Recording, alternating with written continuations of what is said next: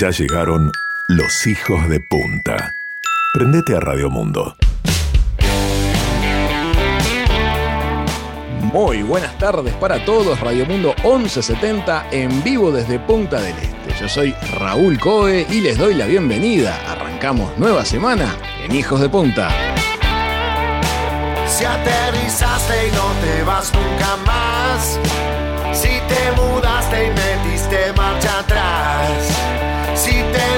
fuiste y allá nos extrañas, o si es que entraste por la puerta de atrás. Somos los loros que quedan acá. Los gatos locos que invitaste a almorzar. Hijos de puta que ya están listos para empezar. Prendete, ponete a escuchar. Que todo lo que pasa allá te lo contamos como lo vemos de acá. Hijos de puta, hijos de puta que, hijos de puta, hijos de puta que, hijos de puta, hijos de puta que, hijos de puta.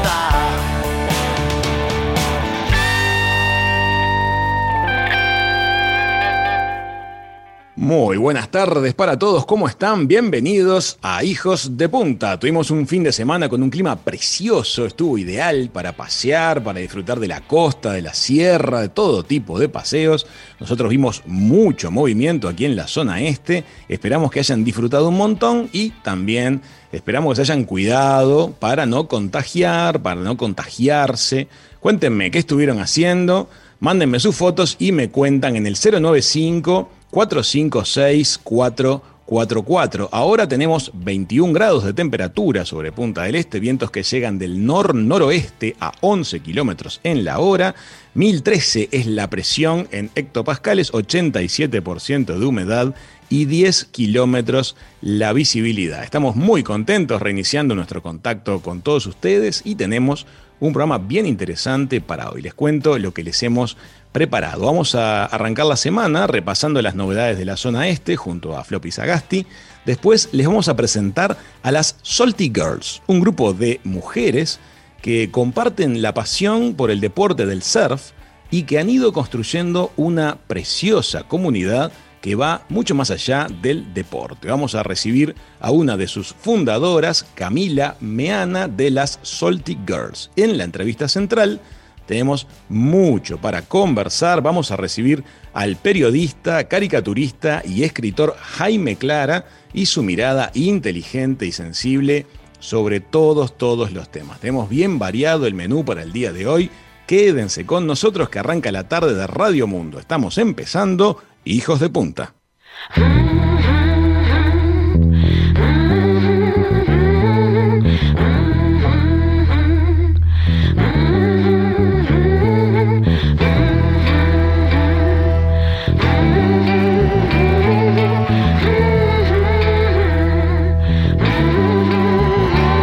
Você que pensa que pode dizer o que quiser, respeita aí. Eu sou mulher. Quando a palavra desacata, mata, dói. Fala toda errada que nada constrói. Constrangimento em detrimento de todo discernimento. Quando ela diz, não, mas eu tô vendo, eu tô sabendo, eu tô sacando o movimento. É covardia no momento quando ele levanta a mão.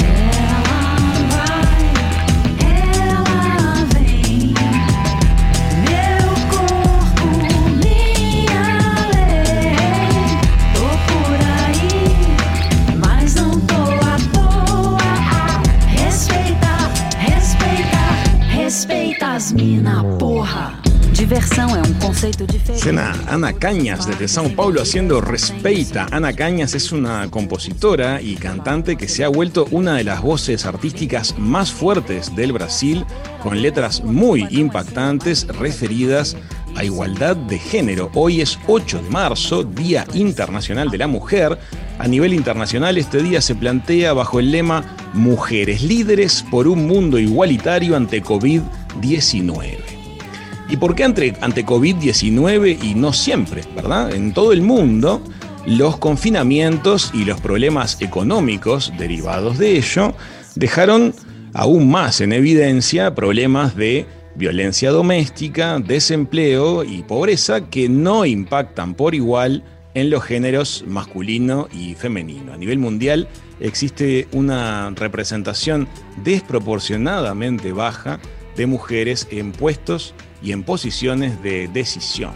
La estadística cuenta que en este primer cuarto del siglo XXI, escuchen la cifra, una de cada tres mujeres en el mundo sufren de algún tipo de violencia de género. Entre otros está la violencia física, la económica, violencia laboral, institucional o psicológica. Considerado en proporción mundial, el porcentaje de mujeres parlamentarias en el mundo actual, otra cifra que nos sorprendió, no alcanza el 20%. Y a la vez hay enormes disparidades en estos temas según los países. Hay regiones que han desarrollado mucho la igualdad de género, otros lo han hecho muy, muy poco, y en algunos el tema ni siquiera está en la agenda a nivel político y a nivel social. Hay un largo camino para recorrer todavía para que las barreras de género se diluyan y estemos ante un mundo completamente igualitario. Nosotros desde Hijo de Punta saludamos este día y les exhortamos a que piensen sobre estos temas, que se informen y sobre todo esto, que pongan la charla en, su grupo de amistades o en la mesa familiar, que no se callen cuando vean eh, comportamientos equivocados suceder delante de ustedes, eh, intervengan o corten los comportamientos equivocados que vienen muchas veces por el mundo de comunicación digital. Y así entre todos vamos haciendo fuerza por un futuro mejor, por una democracia este, que sea plenamente paritaria. Hoy, por ejemplo, no hay empresa ni político que no emita un mensaje. Y es un tema que hoy tiene altísima visibilidad, el tema tiene diagnóstico, pero yo les pregunto, ¿hay acciones concretas? ¿Ustedes eh, tienen acciones reales sucediendo en sus familias? ¿Van viendo cambios de generación en generación? ¿Es lo mismo el desempeño en cuanto a género de la generación de nuestros papás, de nuestros abuelos, o van viendo cambios? ¿Y es un tema que se menciona hoy y después se evita el resto del año? ¿Qué opinan? Cuéntenme 095-456-444 comparativamente con otros países, Uruguay tiene avance a nivel de leyes, comparativamente en cuanto a otros países. Y hoy, de hecho, si escuchábamos las declaraciones de todo el espectro político, hay un consenso absoluto. Pero la aplicabilidad, ¿cómo la ven? ¿Es alta? yo no sé si algunos de los países que incluso tienen avanzada la agenda de género, hay como un tema en la bajada a tierra y un poquito de, o bastante de doble discurso. Algunas cifras que, nos impactaron cuando estábamos este, haciendo ajustes para el programa. Solo la mitad de las mujeres uruguayas participa del mercado laboral.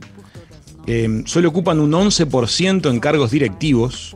Ganan 31% menos que los hombres por el mismo trabajo. Eh, y un dato que resultó, y lo, estábamos conversando mucho fuera del micrófono, las madres en los 10 años posteriores a, ser madres ganan un 42% menos que sus pares que no tienen hijos.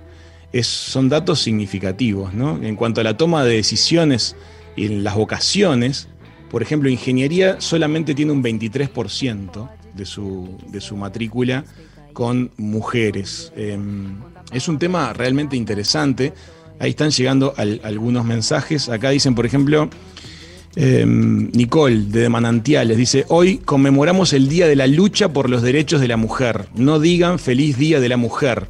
Está bien, no lo hicimos, no lo hicimos, Nicole. Dijimos Día Internacional de la Mujer, que es el nombre de la ONU.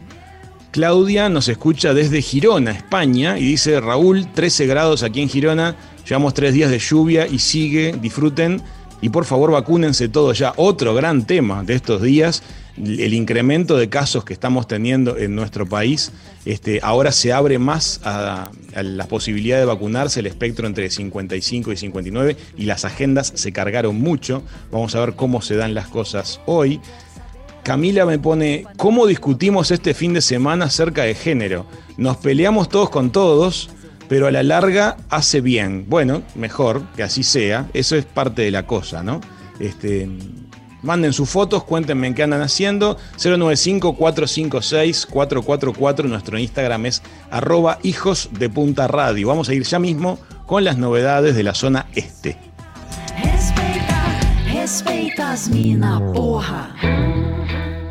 Este verano, Hijos de Punta llegó a Radio Mundo. Lunes a jueves, a las 15, con Raúl Coe y Floppy Sagasti. ¿Qué tal? ¿Cómo están? Muy buenas tardes para toda la audiencia de Radio Mundo. Desde Punta del Este les cuento las últimas novedades sobre lo que pasa en esta parte del país. A nivel de noticias, el sistema de videovigilancia de Maldonado se consolida ya como una alianza entre el gobierno departamental y nacional y anuncian una nueva inversión muy importante. La Intendencia de Maldonado suscribió la ampliación del convenio con la colaboración de los Ministerios del Interior y Defensa, con la presencia de sus titulares Jorge Larrañaga y Javier García, para ampliar el centro de monitoreo y videovigilancia que funciona aquí en el departamento de Maldonado. El proyecto, que es considerado la mayor obra pública de la anterior administración de Enrique Antía, ya contaba con más de 1.200 cámaras y ahora va a sumar más de 300 para ampliar la cobertura a 90 puntos más del departamento. La Intendencia va a aportar con recursos económicos para la adquisición, instalación y puesta en funcionamiento de los nuevos dispositivos, por lo que invertirá un millón y medio de dólares en equipamiento y conexiones de fibra óptica. Así que una noticia muy pero muy importante y que hablar para toda la seguridad también del departamento de Maldonado. En otros temas se realizó el lanzamiento del Instituto María Díaz de Guerra que comenzó a funcionar en la histórica Casa Colonial Henry Burnett en Maldonado. Esto es con el objetivo de estudiar la historia regional a través de los trabajos de la historiadora, profesora y poeta. Llevó adelante durante más de cinco décadas también en todas sus profesiones. El instituto va a dar continuidad a la vocación de promover la reflexión, el intercambio y la difusión de investigaciones sobre la historia, la sociedad, la cultura y el ambiente de Maldonado y toda la región. Este miércoles van a comenzar las actividades con un ciclo de charlas Maldonado a través del tiempo junto a la Universidad Clay. Así que lindo instituto que empieza a funcionar en conmemoración a la histórica profesora e historiadora María Díaz de Guerra. Y con motivo del Día Internacional de la Mujer, la Dirección de Políticas Inclusivas de la Intendencia de Maldonado y el municipio de Punta del Este realizaron una pintada en un muro de la Plaza del Ingenio de Punta del Este, allí ubicada por la calle 26, entre la Rambla y la calle 19, con un entorno divino, totalmente eh, despejado hacia la Playa Brava, y artistas junto a mujeres en distintas situaciones de discapacidad pintaron el alfabeto de lengua de señas uruguayas. Y en el marco de esta fecha, también la Intendencia de Maldonado lleva adelante un programa especial, comenzando por la muestra fotográfica en el espacio cultural Gorlero, por la península, historias de mujeres destacadas del departamento. También está la exposición 13 mujeres relevantes en el desarrollo de Maldonado, en la Casa de la Cultura, y otra serie de actividades que les iremos contando a lo largo de la semana, eh, muy variada también que hay para, para ir a, a, disfrutar en el marco de este mes de la mujer. Estas son las novedades sobre lo que pasa en el este del país. Nosotros nos volvemos a encontrar mañana en Hijo de Punta por Radio Mundo. Los saluda como siempre Floppy Sagasti y los dejo en muy buenas manos. Sumate a Hijos de Punta arroba Hijos de Punta Radio. Você que pensa que pode dizer o que quiser, respeita aí, eu sou mulher. Les quería contar, les quería contar que este fin de semana fuimos a, a, la bodega Garzón a tener la experiencia de cosechar uvas. Realmente es algo muy muy bonito, muy exigente desde el punto de vista físico, pero muy entretenido para quien lo hace como un turista. Y luego se observa eh, el proceso de producción del vino visitando las instalaciones industriales de la bodega. Solamente se accede a las instalaciones industriales en este contexto de los tours guiados. Ver lo que es la infraestructura desarrollada allí y la calidad este, arquitectónica de toda la propuesta ya en sí mismo vale la visita. Se los comento porque el 3 del mes de abril va a ser la fiesta de la vendimia eh, van a poder asistir quienes compren tickets para ello y la experiencia va a recrear también lo que es la cosecha de uvas y va a terminar en un almuerzo, una, algo muy muy bonito. Más adelante le vamos a estar contando en detalle, pero la experiencia que tuvimos fue realmente muy pero muy enriquecedora. Amigas, amigos, en unos minutitos nada más vamos a estar conversando con las Salty Girls acerca de cómo ha sido este desarrollo de esta comunidad de mujeres que no para de crecer relativa al aprendizaje del surf, pero que se ha vuelto algo más grande. Ya venimos con más hijos de punta.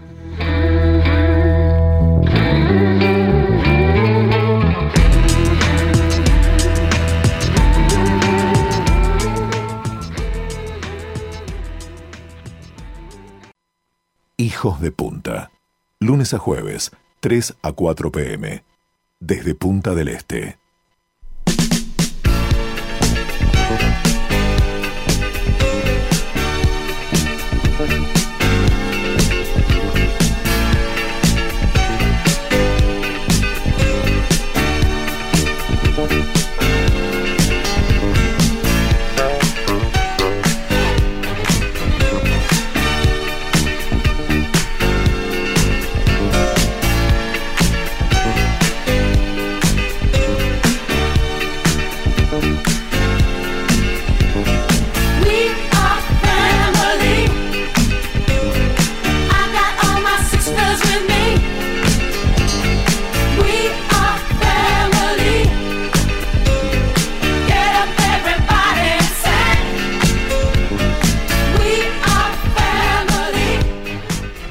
Apasionadas por el mar y por el surf, Camila Meana y Agustina Brum iniciaron un grupo con la meta de hacer crecer su deporte favorito entre las mujeres del Uruguay.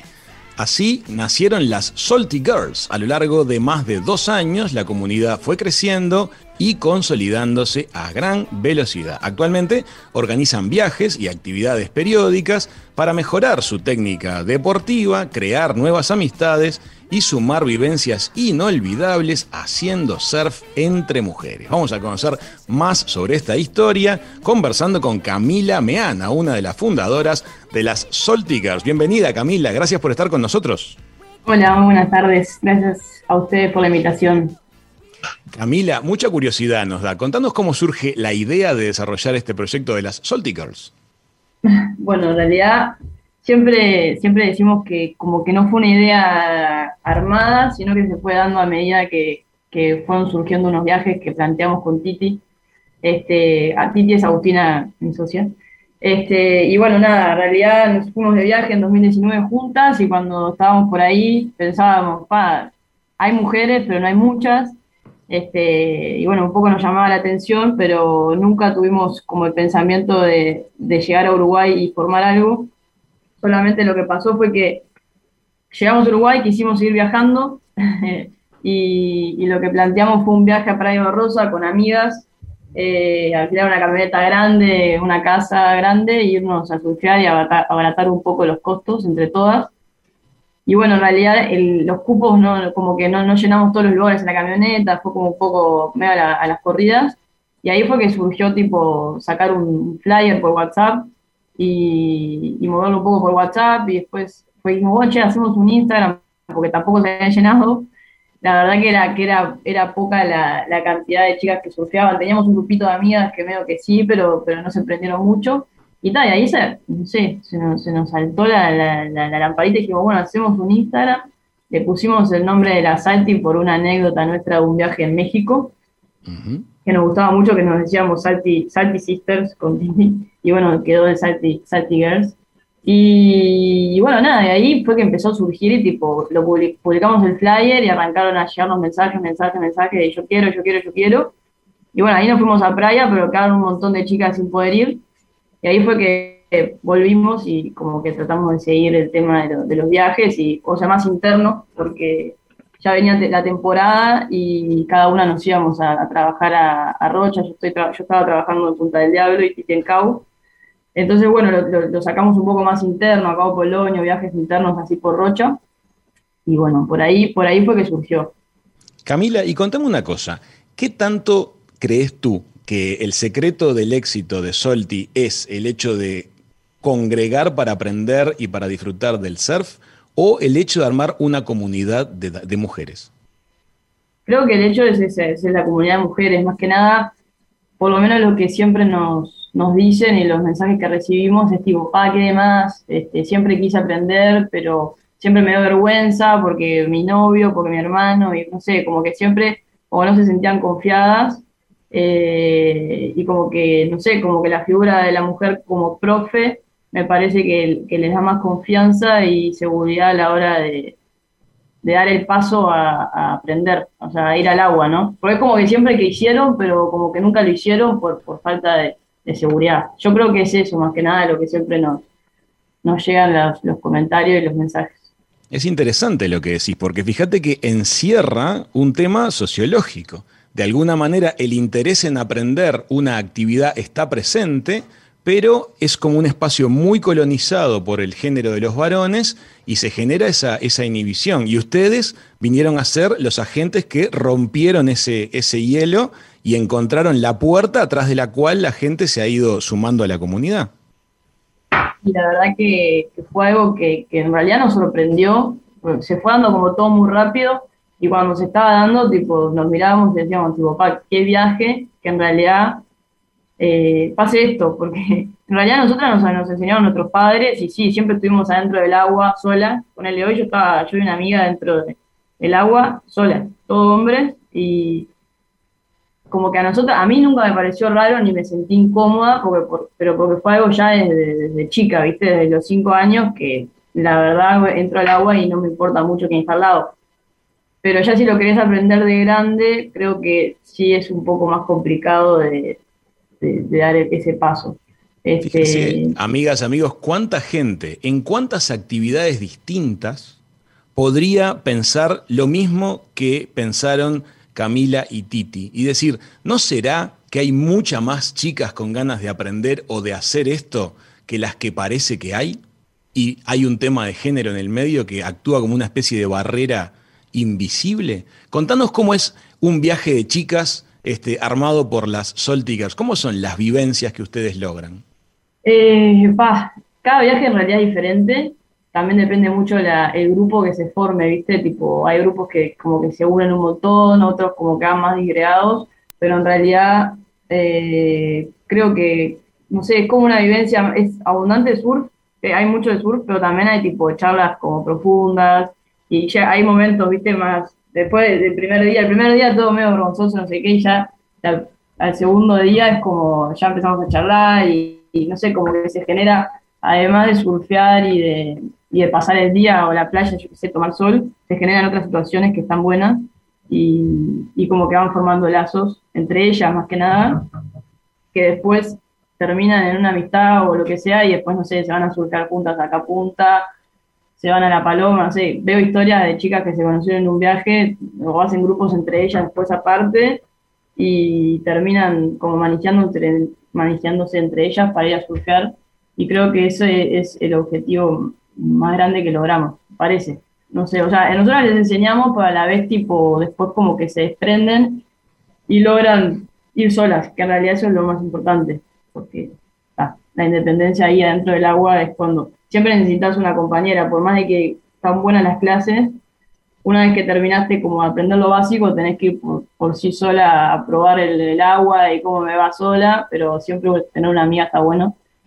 Y creo que eso, creo que eso fue lo que siempre tuvimos con Titi, como esa compañía de que, bueno, al principio no, porque tampoco no nos conocimos de toda la vida con Titi, nos conocemos desde el colegio, eh, pero creo que una vez que nos hicimos amigas, esa compañía de ir, che, vámonos a surfear, che, vámonos de viaje a tal lado, siempre tenías como una cómplice que hacía falta. Así que... Es que la clave, la clave es compartir la pasión. Quienes comparten la pasión comparten algo en realidad muy íntimo y ustedes abren una puerta que permite que mucha gente que tiene el interés, que siente la pasión y que de repente no se había animado a tirarse al agua, literalmente, que de la mano de ustedes se anima. Este, ¿Cómo viene la mano? La gente que quiera contactarse con las Salty Girls, ¿qué, ruta les sugerimos? ¿El Instagram, teléfonos? Sí, el Instagram en realidad, y por ahí ya nos comunicamos por WhatsApp después. Perfecto. Ustedes están organizando actividades y salidas este, durante todo el año, ¿verdad? No es una cuestión solamente de temporada. Claro, sí, sí, en realidad todo surgió por, por el viaje a esta playa y viajes eh, mensuales, una vez por mes. Y después, en realidad, tenemos las clases de los fines de semana, todos los fines en Punta del Este. Y en verano nos dividimos ahí en Cabo y Punta. Pero la idea, bueno, la idea principal era poder salir del país, ¿no? y con todo esto de la pandemia fue que se derivó un poco más a escuelita y, y clases más diarias. Pero bueno, ahora que, que, que nos estamos vacunando, esperemos poder planear algo para, para este año. Claro que sí, que, que, así sea. Camila, y decimos una cosa, si alguien todavía no tiene conocimientos técnicos de surf, ¿se puede arrimar? O sea, hay como una... ¿Hay una puerta fácil de acceso al grupo o ya son todas muy buenas desde el punto de vista técnico? No, no, todo lo contrario, en realidad, como que nosotras, como intentamos traer a esas personas que no, sé, que no saben nada, cero, cero, o sea, que nunca tocado una tabla en su vida, para engancharlas y que después sigan, este, o sea, sigan con nosotras o sigan ellas, pero que nada, como entrarlas en el deporte. Casi todas, todas eh, están desde cero, muy pocas habían tomado clases alguna vez o eso, la, típica que el novio le enseñó, que alguna vez hicieron de niñas y nunca más. Este, pero no, o sea, hay de todos los, niveles, obvio que, la, que alguna que quiera surfear, que ya sepa surfear y quiera venir, puede venir, pero pero casi todas son principiantes. Ahora, cuando termina la actividad, los recuerdos más memorables no necesariamente son los que suceden en el agua. Capaz que la pasaron mejor charlando, compartiendo una experiencia, que lo que pasó a fin de cuentas en, el ámbito del deporte en sí mismo. Sí, sí, creo que en realidad todo lo que es eh, un viaje es como que te llevas todo, con, todo junto, digamos, porque sí hay momentos, yo que sé, la típica del asado, el, asado y el fogón no falla, y siempre está bueno. Así que sí, creo que un poco de todo, se llevan un poco de todo, está bueno, la verdad está bueno. Camila, muchísimas gracias por el contacto. No, muchas gracias a ustedes y bueno, estamos viendo. Amigas, amigos, Camila Meana, una de las fundadoras de las Salty Girls, ya las, nos están escribiendo las que se quieren sumar, vamos a poner en Hijos de Punta Radio cómo tienen que hacer para volverse parte de esta comunidad. En el próximo bloque vamos a estar recibiendo a Jaime Clara, mil temas para conversar con él, ya venimos con más Hijos de Punta.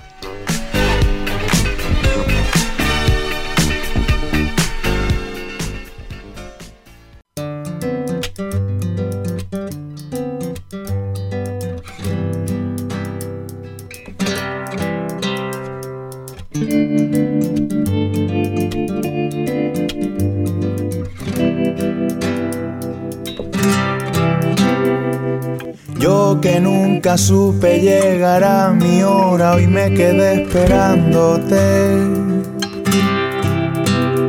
Y aunque diga mi oculista que tengo muy mal la vista, hoy me quedé mirándote.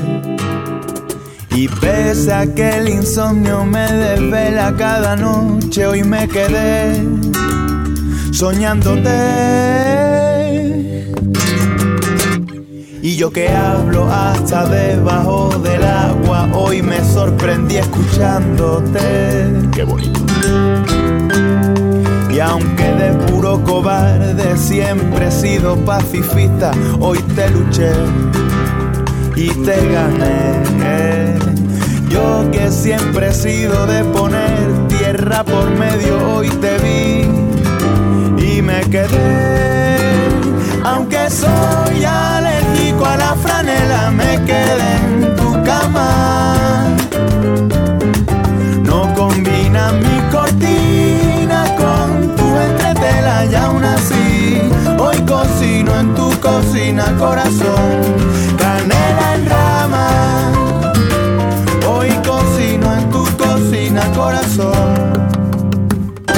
Yo que siempre fui animal nocturno Suena el canca haciendo canela en rama, un artista que no, no, desperdicia ni un verso para decir cosas, para transmitir su mensaje, para emocionarnos muchas veces. Y estamos con alguien que tiene esas características cuando habla. Nacido en San José, licenciado en comunicación social, es uno de los periodistas culturales de más trayectoria en nuestro país. Con 20 años al frente de su programa Sábado Sarandí, tiene miles de horas de radio de experiencia creando contenidos de calidad. Ha desarrollado además una prolífica carrera como caricaturista, es autor de varios libros y también conduce programas de televisión como Desayunos Informales, Al Pan Pan, Esta Boca es Mía La verdad, una persona que hacía mucho tiempo que queríamos eh, conocer. Polifacético, profundo, interesante. Le damos la bienvenida, hijos de punta, a Jaime Clara. Bienvenido, Jaime. Gracias por estar con nosotros. No, gracias a ustedes estoy abrumado. Realmente salgo corriendo después, después de esto. Es parte de lo que hacemos. Abrugamos, abrugamos hacia el principio para poder huir después. no, muy agradecido, muy agradecido de que me hayan invitado. Es un honor además. Jaime, periodista radial, televisivo, escritor, caricaturista, hay que ser un tipo muy curioso y tener muchas ganas para meterte eh, en todos esos ámbitos. Te quiero empezar preguntando, ¿en qué orden se te fueron sumando esas actividades a tu vida y qué fue lo que te hizo irte metiendo en cada una de ellas? Eh, como la historia es más o menos conocida, la, lo tengo muy, muy, muy claro. Este, entré a los ocho años a la radio de San José, a CW41 Broadcasting San José, a buscar un premio que me había ganado en un verano y me quedé. Me quedé, eh, empecé a atender el teléfono gracias a la amabilidad de los conductores del programa que me habían dado una torta de premio. Eh, y, entonces este, pedí, me pidieron que si los podía ayudar a atender el teléfono. y bueno, estuve toda esa tarde de febrero en la radio, en el largo musical de la tarde. Eh, y después, entonces, cuando terminó el programa a las 5 de la tarde, le pregunté si podía ir al otro día. Y me dijeron que sí, y que sí, que sí, que sí, que sí. Bueno, y a partir de ahí me tuvieron que echar de, la 41 a los 18 años. este, pero esa es otra historia. Entonces, bueno, lo mío es el periodismo radial, lo mío es la radio. Lo, después, digamos, eh, obviamente que la, vocación se definió ahí y cuando me vengo a vivir a, Montevideo y empezar las, la, universidad, este, recién había comenzado la carrera en el Instituto de Filosofía, Ciencias y Letras. Estoy hablando del año 83, fue mi primer año de, de, facultad. La carrera tenía tres años en el Uruguay y entonces no lo podía dudar. O era, era hacer o un curso de periodismo en algún casi inexistente y olvidable eh, curso de periodismo que había por ahí. Estaba recién también el de la UTU, de tanto prestigio, y, comenzaba la carrera universitaria como tal en el Instituto de Filosofía, Ciencias y Letras. Año 83, mi primer año de facultad entonces, la carrera de comunicación social, cuando nadie tenía la menor idea de lo que quería decir es más, a mí me, preguntaban si, quería si yo quería trabajar en Antel o algo, ¿no? O, nos pedían, nos pedían, me acuerdo, que, les, conectáramos los primeros VHS en la televisión con los cables, cosa que yo nunca supe hacer, porque tampoco los periodistas estamos para eso. Eh, pero, pero bueno, está. Y en el año 85 se oficializa la Universidad Católica del Uruguay. Y bueno, está, a los dos años termino la carrera, me recibo y bueno, está ya la historia después también, este, digo, pues, mi interés siempre fue hacer radio y, bueno, está en, el año 85 estuve haciendo un verano en Radio Sarandí con María del Carmel Núñez, este, haciendo veraneando en Sarandí, fue una experiencia maravillosa de, llegar a esta radio, después estuve un par de años más y ya desde el 2001 hasta ahora, 20 años en, Radio Sarandí, eh, haciendo entre otras cosas Sábado Sarandí. ¿Y cómo arranca la faceta de escritor y la de caricaturista?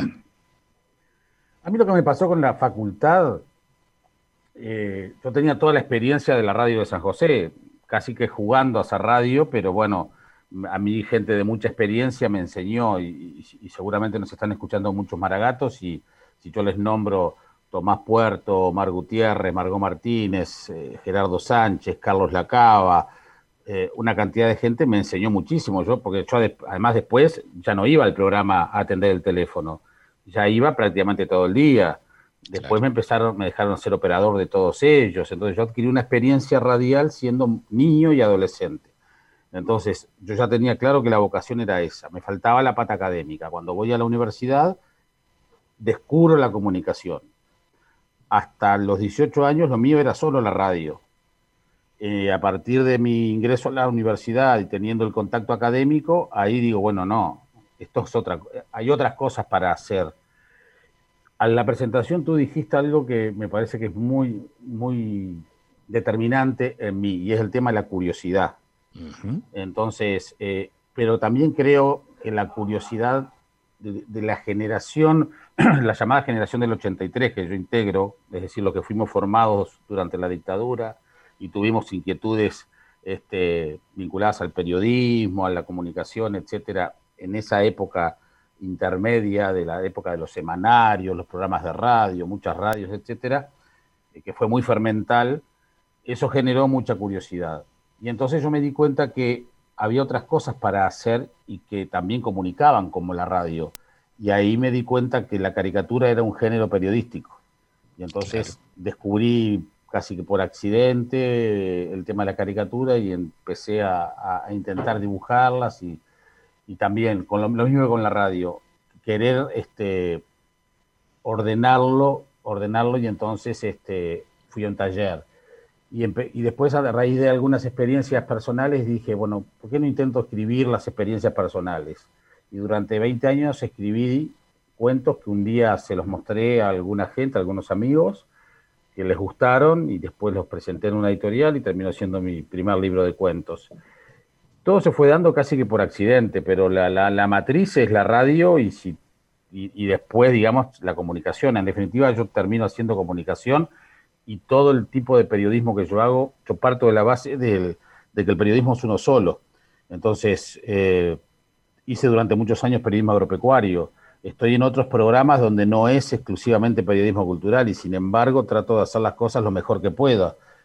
¿Por qué? Porque tengo las herramientas para hacer periodismo. Yo si te pongo a ti a, hacer este hacer cancha en un partido de fútbol o de rugby, seguramente tendrás que prepararte con las herramientas que como periodistas tenés, pero estoy seguro que el producto periodístico va a ser muy bueno, aunque no te guste ni el rugby ni, hacer cancha en un partido de fútbol. Jaime, agradezco mucho tu voto de confianza. No sé si estaría a la altura, pero seguro que haría lo, imposible porque no hay nada por pequeño que sea que no merezca que se lo haga bien. Hace un ratito eh, te entendí bien, pero tu, entonces tu libro, por ejemplo, la terrible presión de la nada, ¿te llevó 15 años escribirlo? O no, no, no, no, no, no, no, fue así. Eh, yo empecé que yo tenía una experiencia personal muy fuerte, eh, muy, muy fuerte que, que me marcó siendo escolar. Y siempre la tuve ahí metida. Dijo, y dije, ¿por qué no escribirla? Y agarré y escribí un cuento que se llamó El Velorio, que está en mi primer libro. Sí. La, puedo contar sin ningún problema. Eh, Dale, creo que sería lindo. Yo estaba, en, yo estaba en sexto año de escuela, año 76. Mi, yo no sé si todavía sigue siendo, pero antes, este, en, la, en esa época teníamos, había comité de Cruz Roja, que, se, que se elegían entre todos los alumnos de la escuela. Yo era, sí, mira vos qué casualidad. Y, y, bueno, y ganó mi lista, me acuerdo, la lista 45, y yo era el presidente de Cruz Roja de la escuela 45 de San José. Bien. Eh, el maestro de sexto año de escuela con la cual yo estaba era el maestro adorado, queridísimo Julio Salinas, padre del, actual ministro de Salud, Daniel Salinas. Mira. Eh, y, bueno, y en un recreo nos dicen que eh, se, había, se había desmayado un niño de segundo año y que llevara algunos elementos de la del botiquín. Claro, primeros auxilios. Porque yo tenía la llave, porque era presidente, nada más que por eso. ¿Sí? Y vamos a la dirección, yo agarro, agarro el amoníaco, agarro algodón, porque teníamos amoníaco, y yo de las películas recordaba que el amoníaco... Los reanimaba. Cometí, la estupidez que lo, lo, olí a ver si era amoníaco, y fue terrible. Fue terrible, sí. El, operador está haciendo seria, pobre. Fue terrible. Todavía me acuerdo. Hoy me, me caen las lágrimas todavía. Pero bueno, la cuestión es que está haciendo la corta, en la tarde, a mediodía, esto fue la hora del recreo, a las 10 de la mañana, el niño muere, niño de segundo año. Y en la tarde, y en esa tarde, a mí, por ser el presidente de Cruz Roja, en una, cosa que no puedo entender todavía, y a otro compañero, nos obligan a ir al velorio de ese niño. Qué situación increíble. Y, vamos a la casa. Yo te puedo señalar hoy la casa, a esa en la que entré, imagínense ustedes un, féretro de un niño de segundo año de escuela.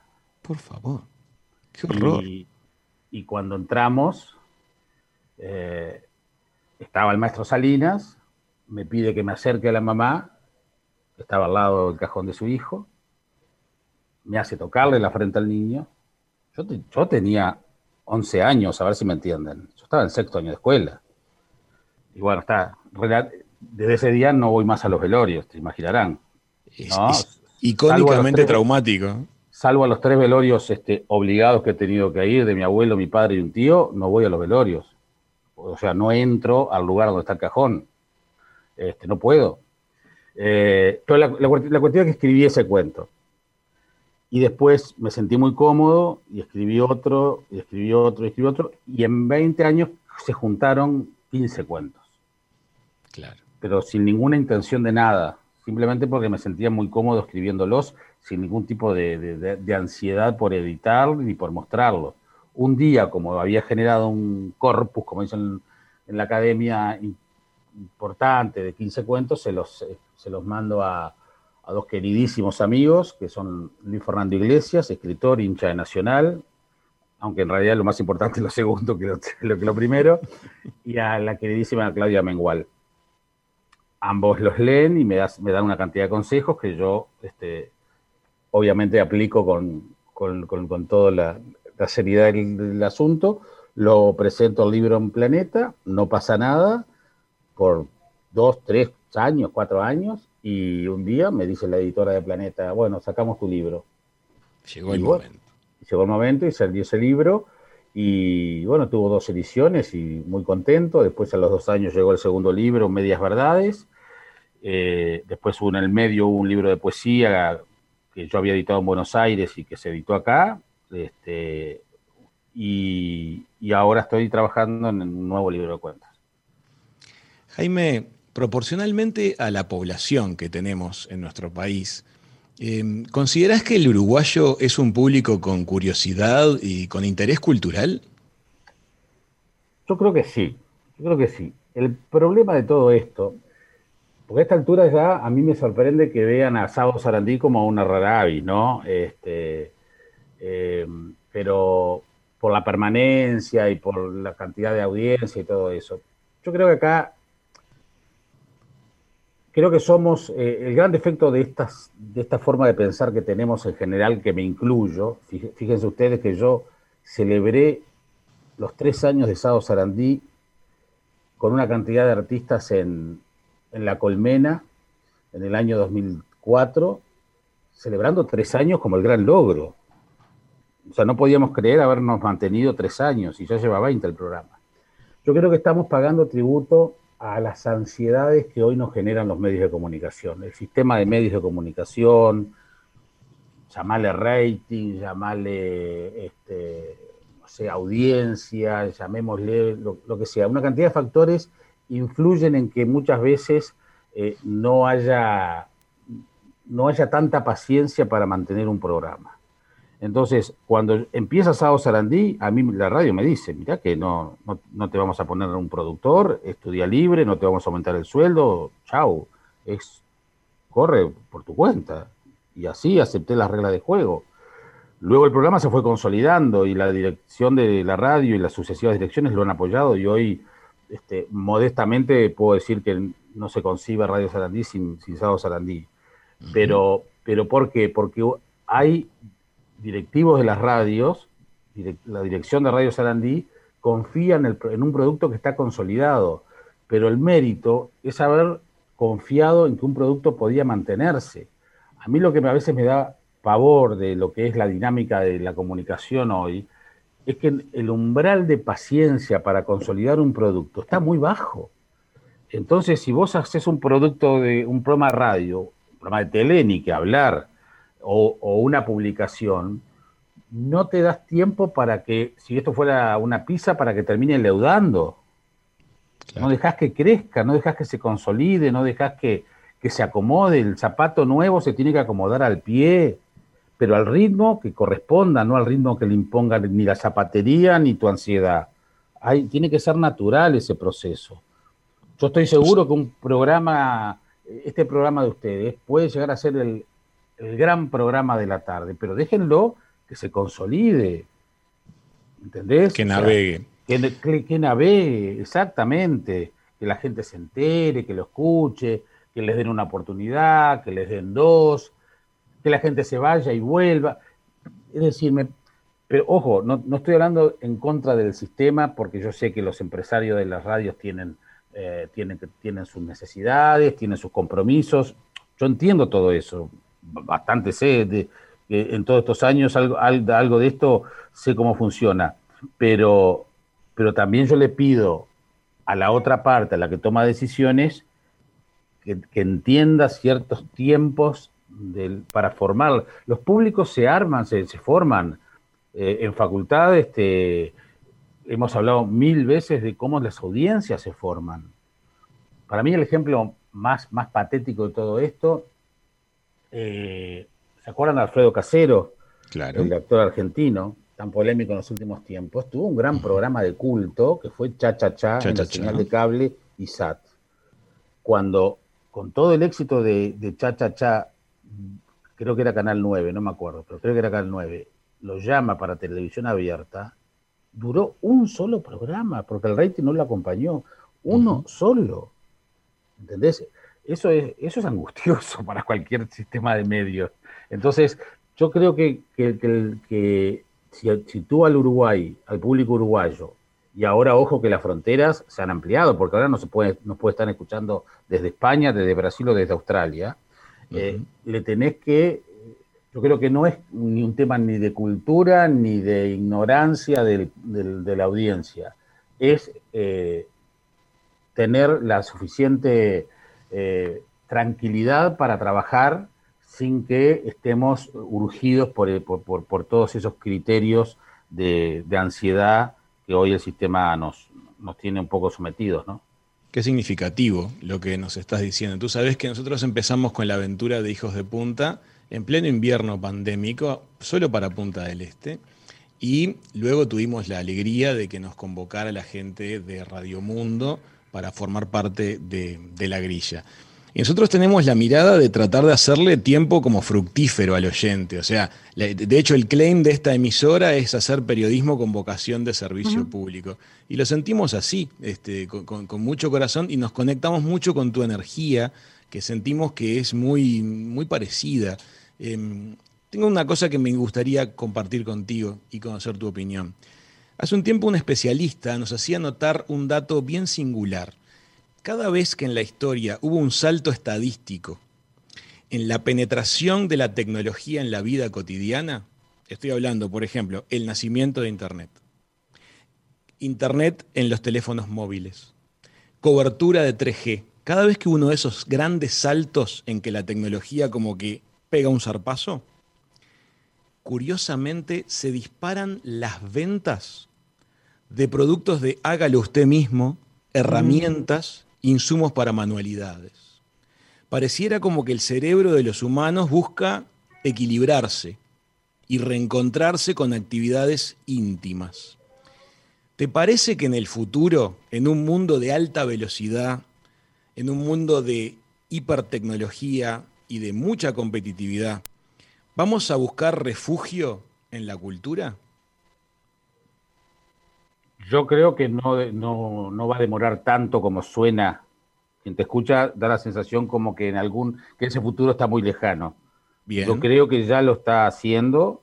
Creo que la pandemia nos, nos provocó algo de eso. Bien, sí. Eh, eh, yo eh, soy muy teatrero y, para, y defiendo a muerte el teatro como hecho vivo, como, pero también confieso que he visto teatro de distintos lugares del mundo como nunca antes había visto gracias al streaming. Eh, entonces, eh, la industria del libro, no, no, tengo tanto el número en Uruguay, pero en términos generales, la industria del libro creció en la pandemia. Activo, sí, sí. Ah, entonces, no es tan lejano el, ese futuro que tú estás dando, no, no, no es tan lejano. Ese equilibrio es necesario. Y salvo, salvo eh, adelantos tecnológicos que marcan la excepción, como el fax, que no lo dejaron crecer y duró la nada, Acuérdense, el fax nació y murió casi que a la vez, no duró más de cinco años porque vino una tecnología que, lo superó inmediatamente. Salvo eso, todos esos saltos tecnológicos, la radio, la tele, el cine, eh, internet, todo eso, consolidó también una forma de mirar hacia el futuro diferente. Es decir, aprovechamos, si bien compramos el martillo, el serrucho, el clavo, la plasticina para hacer manualidades, para buscar ese equilibrio, tampoco este, nos negamos a, a eso y tratamos de adaptarnos. Claro, mi sobrina de 8 años maneja mucho mejor Internet y las máquinas que yo. Ustedes fueron testigos hace un ratito de lo torpe que era yo con el Zoom para tratar de, deshabilitar un micrófono. Este, mi, sobrina de 8 años lo hace mucho mejor que yo, pero está bien, pero bueno, yo hago el esfuerzo por este, adaptarme a las nuevas tecnologías y todo lo estamos haciendo. Y quiero decir algo sobre lo anterior que decías, eh, sobre el tema de, consolidar los productos. Eh, yo les dije hace un rato que yo hice, en un momento hice periodismo agropecuario. Y parte de esa participación mía en, un periodismo agropecuario fue en un programa en emisora del Palacio en la década del 80, fines de la década del 80, que hacía Herman Kurz eh, a las 5 de la mañana en, emisora del Palacio. Este, seguramente oyentes muy canosos o sin pelo lo van a acordar, van a acordar si ustedes me pueden mirar con una cara de, sorprendidos, pero bueno. Eh, y el programa que venía después era en perspectiva. ahí, ahí en el Palacio, seguro. Ahí empezó Emiliano con el proyecto de En Perspectiva. Y si hay un tipo constante y que cree en un producto, y no lo digo porque está hablando en esta radio, pero justamente esta radio abierta demuestra lo que es la constancia y lo que es creer en un producto yo lo, vi yo lo veía trabajar a Emiliano a las cuatro y pico de la mañana, porque todo el mundo se sorprende de lo que yo madrugo, pero miren que Emiliano me gana. Este, y, desde aquella época, es creer en un producto, consolidarlo y buscarle siempre adecuándolo. Y vaya que es un producto consolidado. Este, quería decirlo porque me parece que es, es otro ejemplo de eso que hablábamos de estar convencido de lo que estás haciendo. Jaime, voló el tiempo. Me quedaron 8 millones de cosas en el tintero. La verdad que me encantaría que a corto plazo volvamos a, comunicarnos. Con muchísimo gusto. Tenemos que negociar con Puglia porque lo dejé solo al aire para poder este, eh, salir al aire con ustedes, pero encantadísimo la vida. Cuentan conmigo sin ningún problema, es un gusto. Muchísimas gracias, amigas, amigos. Jaime Clara, con su dulzura y con su mirada siempre, siempre interesante, pasó por la mesa de verano de Hijos de Punta.